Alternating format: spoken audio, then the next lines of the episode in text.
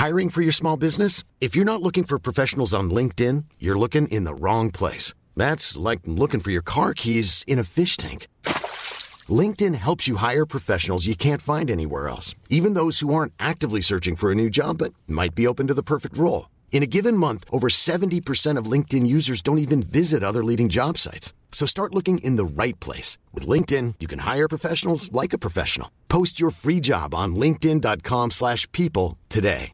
Many of us have those stubborn pounds that seem impossible to lose, no matter how good we eat or how hard we work out. My solution is PlushCare. PlushCare is a leading telehealth provider with doctors who are there for you day and night to partner with you in your weight loss journey. They can prescribe FDA-approved weight loss medications like Wagovi and Zepbound for those who qualify. Plus, they accept most insurance plans. To get started, visit plushcare.com slash weight loss. That's plushcare.com slash weight loss.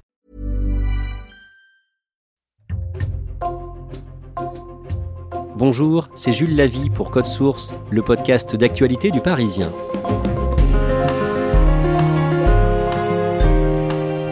Le lundi 16 janvier, le Parisien a fait sa une sur une offre gratuite d'intelligence artificielle, ChatGPT, un robot de conversation surpuissant disponible sur Internet, sur le web. Tout un chacun peut dialoguer avec ce chatbot en tapant sur son clavier des questions, ChatGPT répondant lui aussi par écrit. Ce super robot conversationnel fait régulièrement des erreurs, il est souvent en panne, victime de son succès, et il ne sait rien de ce qu'il s'est passé après 2021, mais il fascine la plupart de ses premiers utilisateurs. Code Source fait le point aujourd'hui sur ce nouvel outil avec deux journalistes du Parisien, Aubin Laratte du pôle Actualité et Nicolas Béraud du service Futur.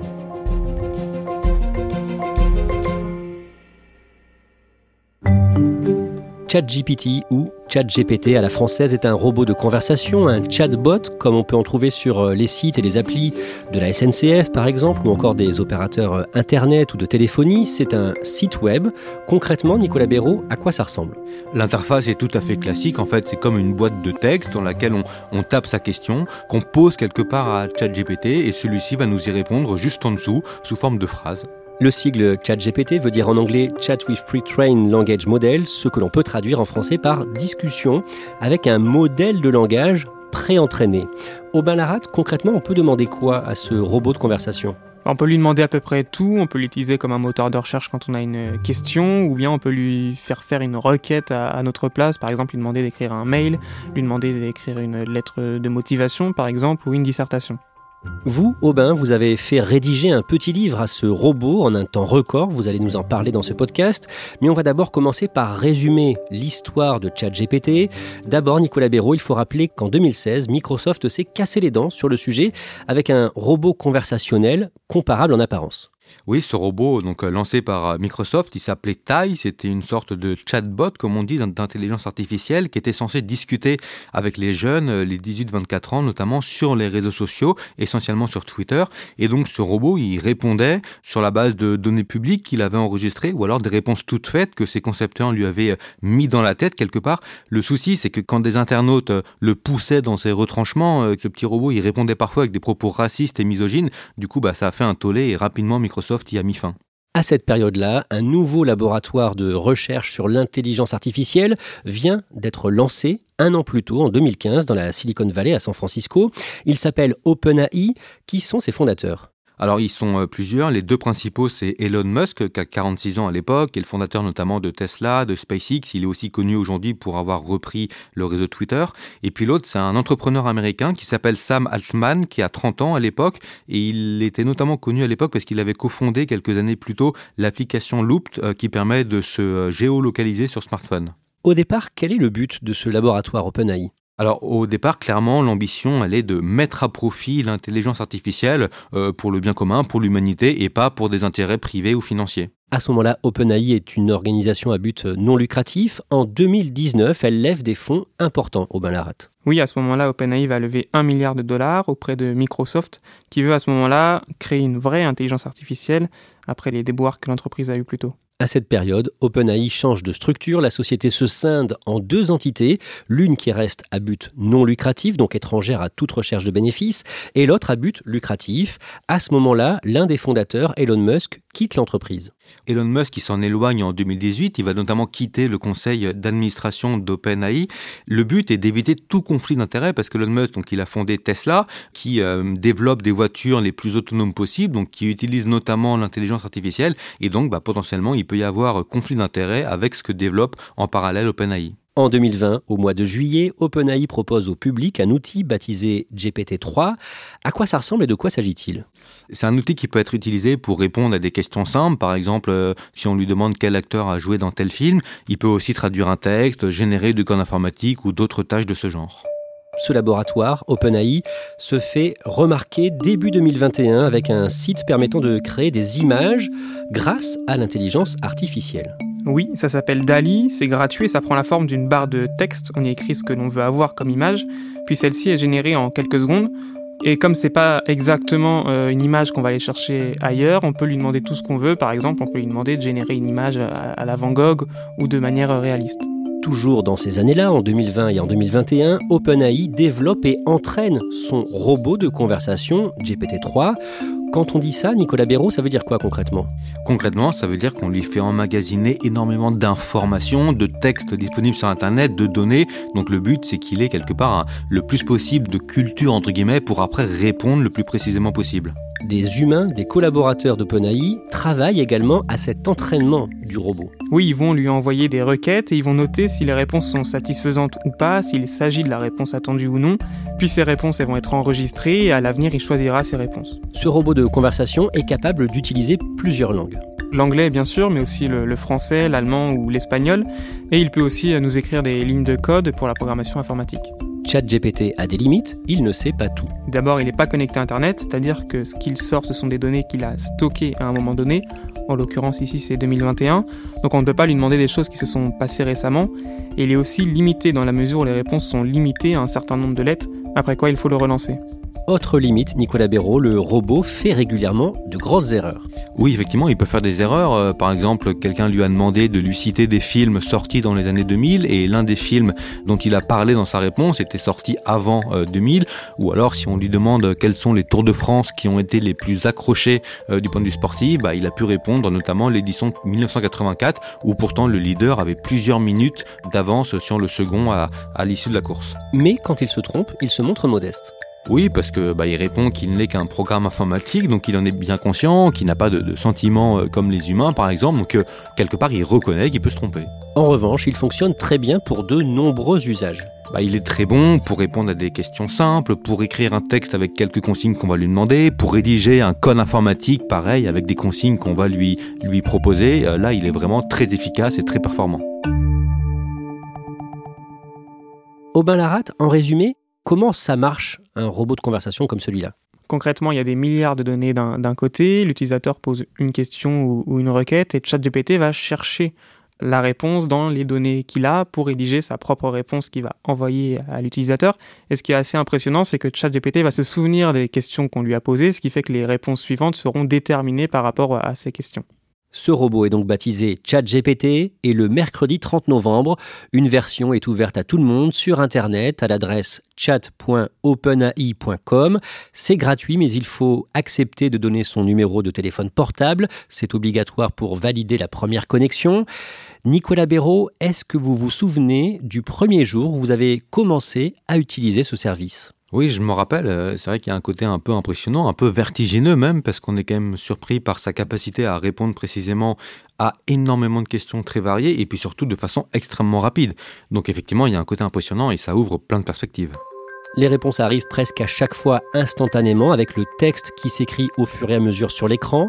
Les réactions sont très nombreuses à travers le monde sur les réseaux sociaux et dans les médias conversation avec un robot. Il y a quelques jours, le robot ChatGP3 a dialogué avec plus d'un million d'utilisateurs en quelques jours. GPT3 ou ChatGPT, c'est la sensation de la semaine dans l'univers de la tech. A new artificial intelligence tool is going viral and it's called ChatGPT. ChatGPT es una herramienta de inteligencia artificial basada en el lenguaje. Et là pour le fun, j'ai dit je vais demander à ChatGPT peux-tu me programmer un logiciel équivalent à Boomerang pour devant moi, il a écrit à peu près 90% du code pour réussir à répliquer ce logiciel-là en une seule requête. Et le code est fonctionnel. C'est, hallucinant.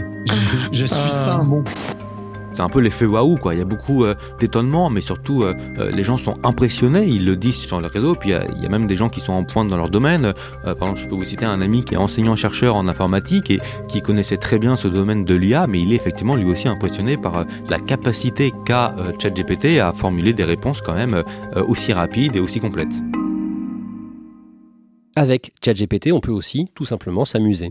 Ah, bien sûr, et d'ailleurs très vite, euh, ça va donner lieu à, à beaucoup euh, euh, d'amusement quelque part avec des personnes qui vont envoyer des requêtes plus ou moins cocasses à ChatGPT en lui demandant d'inventer un poème, de rédiger une recette de cuisine à partir de trois ingrédients qu'on a chez soi, et qui après vont poster les captures d'écran des réponses de ChatGPT sur les réseaux sociaux, et ça va donner lieu à plein d'échanges, plein de moments un peu plus détendus. Et on peut faire le test ensemble, on peut demander à ChatGPT d'écrire par exemple un poème avec les mots quotidien le parisien, podcast code source et ChatGPT, un poème en deux lignes. Le quotidien Le Parisien révèle les secrets de demain. Dans le podcast Code Source, ChatGPT les lit avec flamme. Poème qu'on a fait lire par Thibault Lambert de Code Source, puisque pour l'instant ChatGPT ne s'exprime que par écrit, le robot conversationnel qui a donc des progrès à faire en ce qui concerne la poésie. Malgré tout, dans l'ensemble, les premiers utilisateurs sont impressionnés. Aubin Laratte, le samedi 3 décembre, Elon Musk tweet son admiration. Ce qu'il dit, c'est que ChatGPT is scary good, ça veut dire que c'est bon à en faire peur, mais il dit aussi qu'on n'est pas loin d'une intelligence artificielle qui est dangereusement puissante. Le lundi 16 janvier, Nicolas Béraud, Aubin Laratte, avec Damien Licata Caruso et Claire Berthélémy, vous signez le fait du jour du Parisien, la une du journal et les deux premières pages. Vous expliquez ce que permet ChatGPT, ses utilisations concrètes, ses limites, ses risques également. Aubin Laratte, pour donner un exemple, vous racontez comment vous avez utilisé le robot pour créer un petit livre au sujet, justement, de l'intelligence artificielle. Alors j'ai fait deux tentatives, une première où j'ai demandé à ChatGPT d'écrire un livre, dans ce cas-là il a refusé en disant qu'il ne pouvait pas écrire de livre.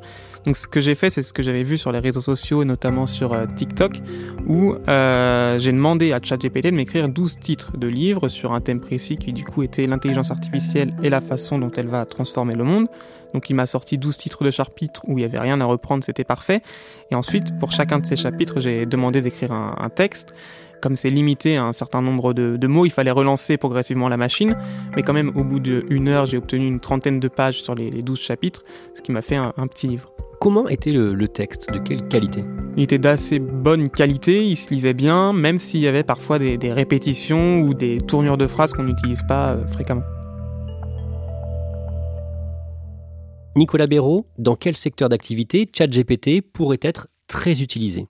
Bah, dans beaucoup de secteurs, évidemment, dans celui du développement informatique, dans celui euh, de la traduction, dans les services supports de nombreuses entreprises, dans euh, aussi le, le, secteur des avocats, celui des journalistes, évidemment, puis celui des codeurs informatiques. Donc il y a beaucoup de secteurs qui pourraient être impactés. Nicolas Béraud, ce robot de conversation ChatGPT, est-ce que ça marque un tournant?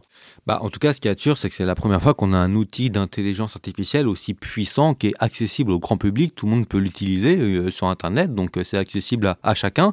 Après, en termes de révolution, c'est sûr que l'intelligence artificielle au sens large, pas uniquement euh, ChatGPT, va certainement révolutionner pas mal de secteurs de la société. Comme tous les outils, ChatGPT peut être détourné, il y a des risques. Par exemple, la rédaction devenue très facile de mails d'arnaque. Oui, du coup, maintenant, ça prend 3 secondes, 10 secondes de demander euh, à ChatGPT d'écrire un, mail qu'on va envoyer à une liste de personnes. Ça peut être un mail euh, pour demander à des gens de, l'argent dans une situation particulière. Par exemple, on peut demander à ChatGPT de se faire passer pour un huissier et d'envoyer euh, ce mail-là à des personnes pour leur faire peur. Et ce qui est assez impressionnant, c'est que du coup, il n'y a pas de faute d'orthographe comme on peut en, en avoir euh, sur ces mails-là classiques. Et on peut aussi changer la combinaison, ce qui fait que les, les, les antivirus ou les, les, spams et la détection de ces mails-là, elle est un peu plus compliquée. Aubin Laratte, Microsoft va continuer à investir beaucoup d'argent dans le laboratoire OpenAI. On a appris ça le 10 janvier. Oui, Microsoft a annoncé qu'ils allaient investir 10 milliards de dollars. L'objectif, c'est d'intégrer les services d'OpenAI et notamment ChatGPT sur ces outils. Donc on pense notamment au moteur de recherche Bing, qui est très en dessous de, de Google actuellement. Et ensuite d'intégrer ChatGPT dans le, la messagerie Outlook qui est sur les logiciels de traitement de texte. Nicolas Béraud, une version payante de ChatGPT devrait sortir prochainement. Oui, en fait, OpenAI réfléchit à assurer euh, sa viabilité à terme parce que certains chercheurs estiment que le coût de fonctionnement de ChatGPT, par exemple, serait d'environ 3 millions de dollars par mois. Et l'une des pistes pour OpenAI serait de, sortir une version payante de ChatGPT. Donc, ils ont déjà euh, lancé quelque part une liste d'attente où ils ont notamment demandé quel prix les utilisateurs seraient prêts à payer. Et cette version payante pourrait, par exemple, permettre de ne pas avoir d'interruption ou d'avoir des réponses plus rapides. ChatGPT euh, est aujourd'hui à sa version 3.4 et une nouvelle version, une version 4, est attendue pour euh, les mois qui viennent, d'ici fin mars. D'après le quotidien américain New York Times, Nicolas Béraud, est-ce qu'elle sera beaucoup plus puissante que la précédente? Bah, C'est ce que certains chercheurs anticipent. Il y a des chiffres qui circulent selon lesquels on pourrait passer de 75 milliards de paramètres enregistrés euh, dans GPT-3 à 100 000 milliards de paramètres. Donc effectivement, la, puissance de, de, cet outil serait beaucoup beaucoup plus importante. Mais après, attention, parce qu'OpenAI eux, ils n'ont jamais officialisé euh, de tels chiffres, ils jamais encore non plus annoncé officiellement de sortie d'une nouvelle version de cet outil. L'un des dirigeants explique aussi qu'il ne faut pas forcément s'attendre à une révolution supplémentaire avec la nouvelle version qui est attendue prochainement.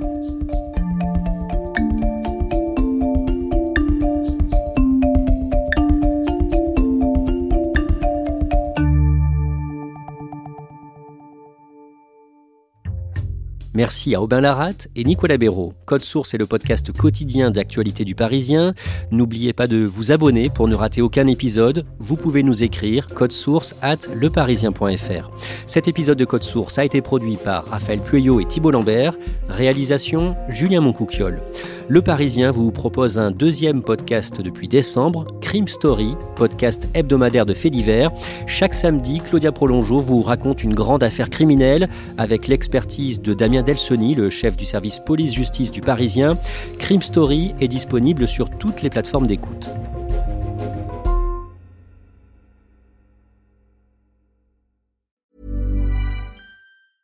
Mom deserves the best, and there's no better place to shop for Mother's Day than Whole Foods Market. They're your destination for unbeatable savings, from premium gifts to show-stopping flowers and irresistible desserts. Start by saving 33% with Prime on all body care and candles. Then get a 15-stem bunch of tulips for just $9.99 each with Prime. Round out Mom's menu with festive rosé, irresistible berry chantilly cake, and more special treats. Come celebrate Mother's Day at Whole Foods Market. Hey, it's Danny Pellegrino from Everything Iconic. Ready to upgrade your style game without blowing your budget? Check out Quince. They've got all the good stuff shirts and polos, activewear, and fine leather goods, all at 50 to 80% less than other high end brands. And the best part? They're all about safe, ethical, and responsible manufacturing. Get that luxury vibe without the luxury price tag. Hit up quince.com slash upgrade for free shipping and 365 day returns on your next order. That's quince.com slash upgrade.